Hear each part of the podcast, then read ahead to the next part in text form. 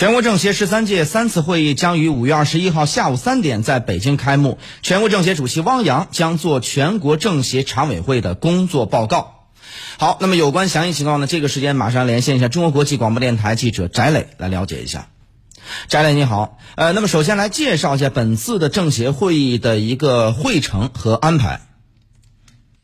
好的。在新冠肺炎疫情防控常态化的特殊背景下，召开全国两会，是以习近平总书记为核心的中共中央作出的重大决定。根据十九号闭幕的全国政协常委会通过的决定，全国政协十三届三次会议将于今天开幕。决定建议会议的主要议程是。听取和审议中国人民政治协商会议全国委员会常务委员会工作报告和全国政协十三届二次会议以来提案工作情况的报告等，列席中华人民共和国第十三届全国人民代表大会第三次会议，听取并讨论政府工作报告及其他有关报告，讨论民法典草案。根据我的了解呢，今天下午三点。全国政协十三届三次会议将举行开幕大会，中共中央政治局常委、全国政协主席汪洋将在大会上代表常委会做工作报告。本次会议的会期是七天，五月二十七号下午闭幕，会期比原计划缩短了四天半。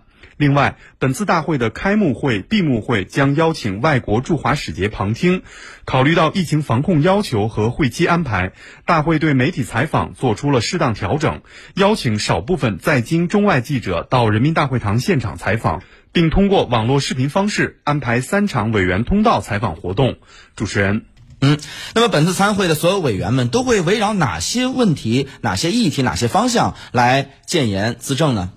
呃，是这样的，在十九号闭幕的全国政协常委会上，汪洋主席讲了一段话，实际上为本次会议以及未来政协的工作提出了重点方向。他表示，今年是全面建成小康社会和“十三五”规划的收官之年，全球疫情给我国发展带来的风险挑战增加，人民政协要锚定使命任务，在精准建言资政、助力收官之战上下功夫，在坚定信心决心、广泛凝聚共识上做工作。在创新方式方法、提高工作质量上求实效，为完成决战决胜、脱贫攻坚目标任务、全面建成小康社会交出合格的政协答卷。